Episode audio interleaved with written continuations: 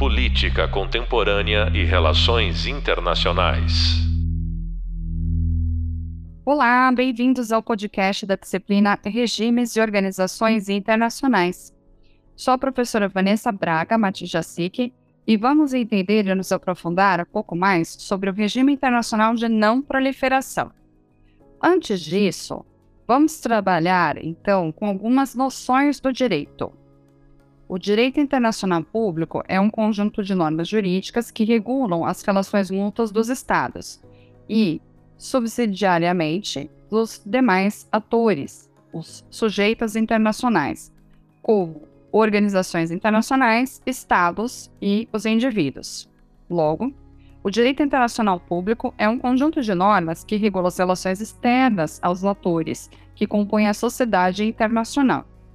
Então, esses atores podem ser os estados, as organizações internacionais e os indivíduos. Vamos entender o que significa cada um? O Estado será compreendido como um território, como é o caso do território brasileiro, um povo, que é a nação brasileira, que tem uma identidade cultural e linguística, e elege governos. Nesse sentido, a gente definiu o que são os estados: um território internacionalmente reconhecido, um povo que habita esse território e um governo que lida com as questões políticas e jurídicas internacionais e nacionais. Tratamos no início do nosso curso que as organizações internacionais são associações voluntárias de Estado com objetivos em comum. E os indivíduos? Somos cada um de nós. Existe então uma obrigatoriedade da norma que serve esses três atores internacionais. No direito internacional público, existe a aplicação da norma que é obrigatória pelos Estados e não deve ser afastada pela vontade de particulares. Então, uma ordem pública, para satisfação do interesse comum dos que integram a sociedade, deve existir a obrigatoriedade da adoção de uma norma.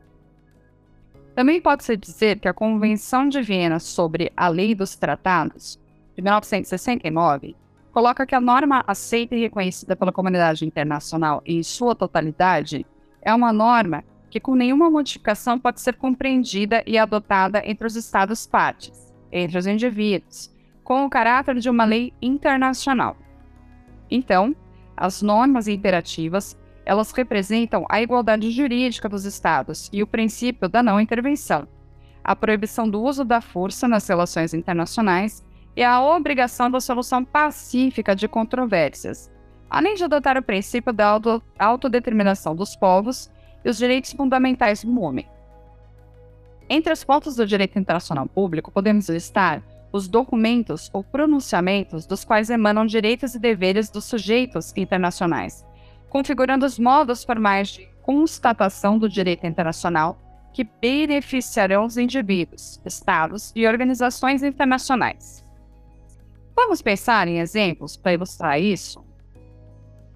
A Carta da ONU, por exemplo, é uma fonte da qual a organização deve manter a paz e a segurança internacionais, deve evitar ameaças à paz, reprimir atos de agressão, preferencialmente por meios pacíficos, pode utilizar de princípios da justiça, do direito internacional público, da solução de controvérsias.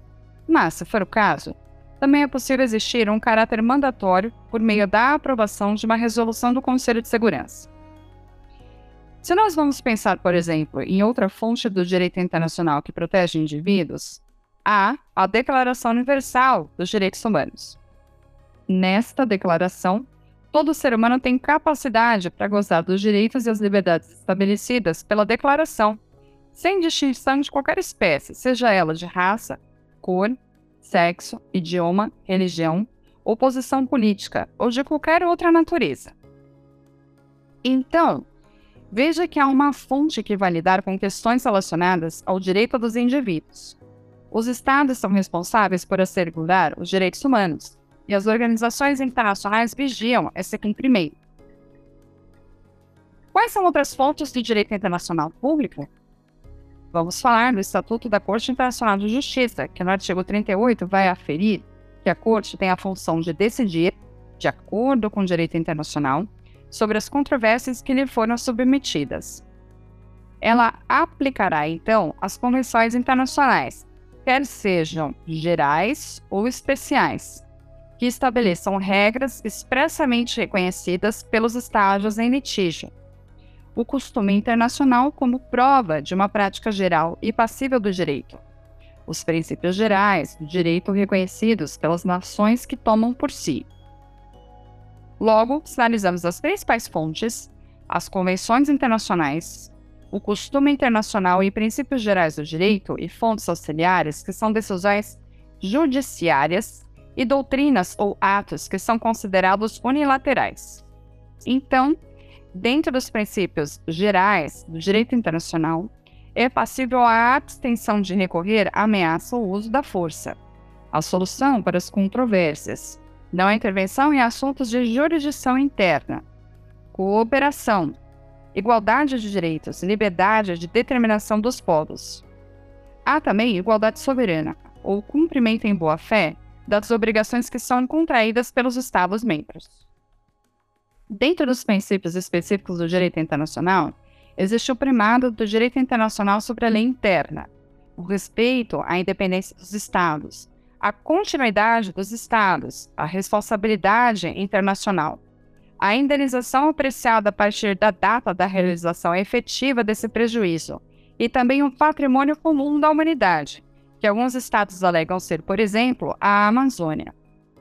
A Amazônia brasileira ou a Amazônia que congrega os outros países que têm esse bioma. Entre as decisões das organizações internacionais são normas originárias de uma organização internacional, aquelas que se tornam obrigatórias para os seus Estados-membros independente da sua ratificação. Então, entre esses pontos do direito internacional público, podemos mencionar a Declaração Universal dos Direitos Humanos. Mesmo que o Estado não seja signatário, essa Declaração Universal de Direitos Humanos protege os indivíduos de diversos países.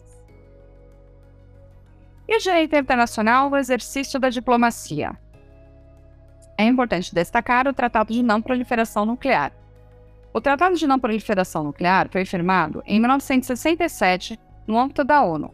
Ele legitimou a posse de armas nucleares pelos Estados Unidos, pela Rússia, pela Inglaterra, pela França e pela China. O TNP evita que as outras nações tenham o direito de desenvolver armas nucleares, restringindo o acesso a essa tecnologia por meio da renúncia do Estado signatário. Isso significa que até 1967, poucos países tinham armas atômicas. Com a explosão de armas nucleares em Hiroshima e Nagasaki, no Japão, Estados Unidos foi considerado a potência nuclear. Posteriormente, a União Soviética, em 1949, também explodiu uma bomba. Posteriormente, Inglaterra, França e China alcançaram esse mesmo status de potências nucleares. Isso significa que essas são as cinco potências nucleares e o TNP era um compromisso multilateral que os estados signatários renunciariam a esse direito, o direito de ter bomba atômica. Então, o Tratado de Não Proliferação foi resultado de uma barganha diplomática.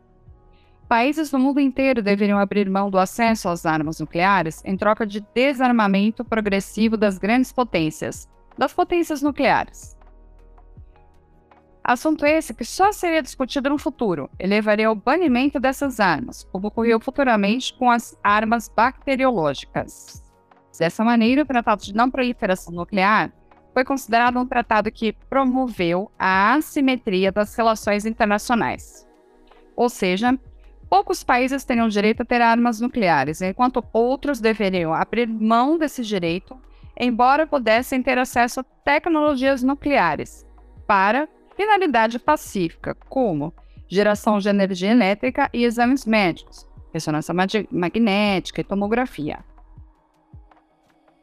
A assinatura do Tratado de Não Proliferação foi feita por diversos países no período da Guerra Fria.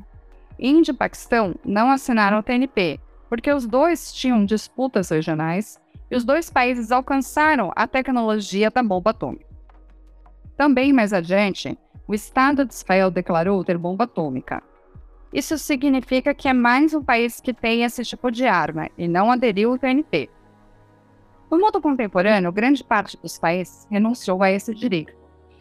E do que se trata, então, a vinculação do regime internacional de não proliferação com o surgimento da Agência Internacional de Energia Atômica? A Agência Internacional de Energia Atômica foi criada em resposta a profundos medos e grandes expectativas resultantes da descoberta da tecnologia nuclear. E como resultado, a Agência Internacional de Energia Atômica deveria fazer a promoção do uso da energia nuclear, preferencialmente para finalidade pacífica. A Agência Internacional de Energia Atômica foi mobilizada após a declaração de um discurso do presidente dos Estados Unidos, Eisenhower, proferido na Assembleia Geral da ONU em 8 de dezembro de 1953. No discurso, o presidente Eisenhower conclamou diplomatas, advogados, cientistas para estarem atentos com relação à importância da criação de uma agência internacional que pudesse vislumbrar a promoção do uso pacífico de tecnologia nuclear. Tal pronunciamento incentivou a redação do Estatuto da Agência Internacional de Energia Atômica, que foi aprovado por unanimidade. A criação da IEA ocorreu em outubro de 1956. A Agência Internacional de Energia Atômica realiza inspeções das usinas nucleares dos países que fazem acordos com a agência, para tanto, os países aderem à PNP e depois fazem um acordo com a Agência Internacional de Energia Atômica. Nesse sentido, a plena adesão ao PNP e acordo com a Agência Internacional de Energia Atômica faz com que exista o comprometimento do país no uso de tecnologia nuclear para a finalidade somente pacífica. Nos anos 60, existiu na Assembleia Geral da ONU um movimento para criar zonas livres de armas nucleares.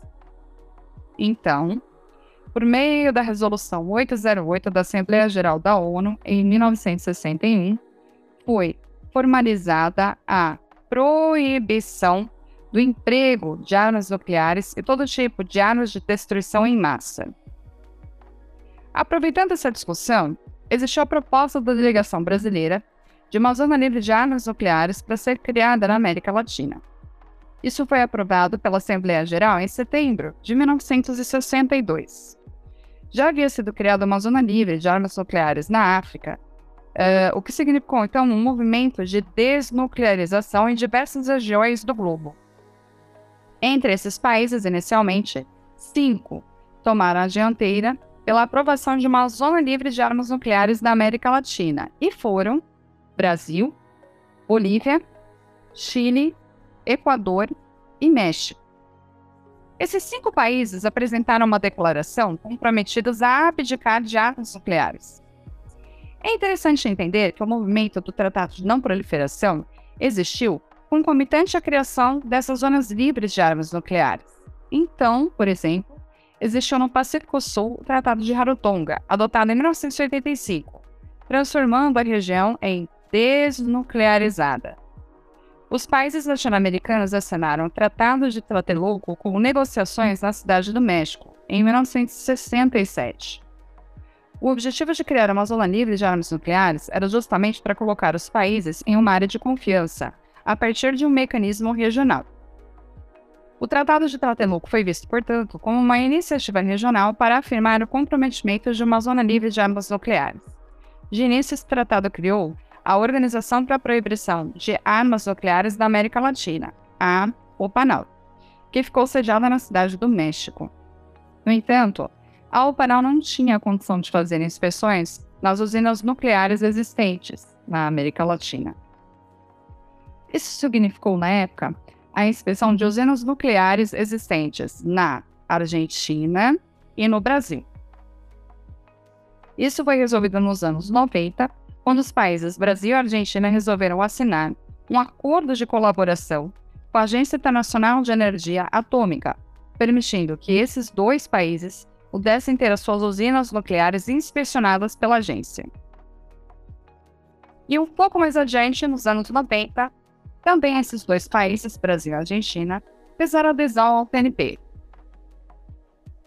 é importante conseguir perceber que o regime internacional de não proliferação continua obrigando os países a evitar a ameaça nuclear.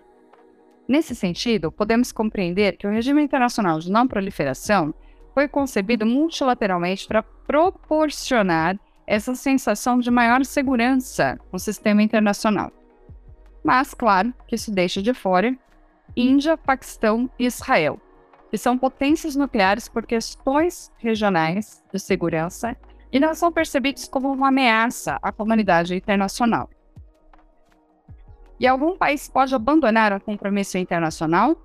Sim, mas não é desejável. Esse é o exemplo da Coreia do Norte que abdicou ao Tratado de Não Proliferação, isto é, fez o processo chamado de renúncia aos compromissos do TNP. E a partir disso, não se tem certeza sobre a obtenção de arma atômica pela Coreia do Norte, dado que eles ainda não fizeram nenhuma demonstração ostensiva, não fizeram uso da bomba atômica contra algum país. Podemos entender que os norte-coreanos renunciaram ao TNP com o objetivo de ter armas nucleares como uma manobra de dissuasão para não sofrer ataques da Coreia do Sul e a partir da Coreia do Sul. O regime internacional de não proliferação é instigante por revelar as assimetrias internacionais por meio de mecanismos jurídicos. Os países que podem ter privilégios e os outros que não têm o mesmo direito. Logo, Trata-se de um regime internacional que releva aquilo que se trata a política internacional. Eu espero que você tenha compreendido esse tema e sugiro que você faça as leituras adicionais para se aprofundar nesse assunto e também aprender um pouco mais sobre isso. Eu espero vocês no próximo podcast. Bons estudos!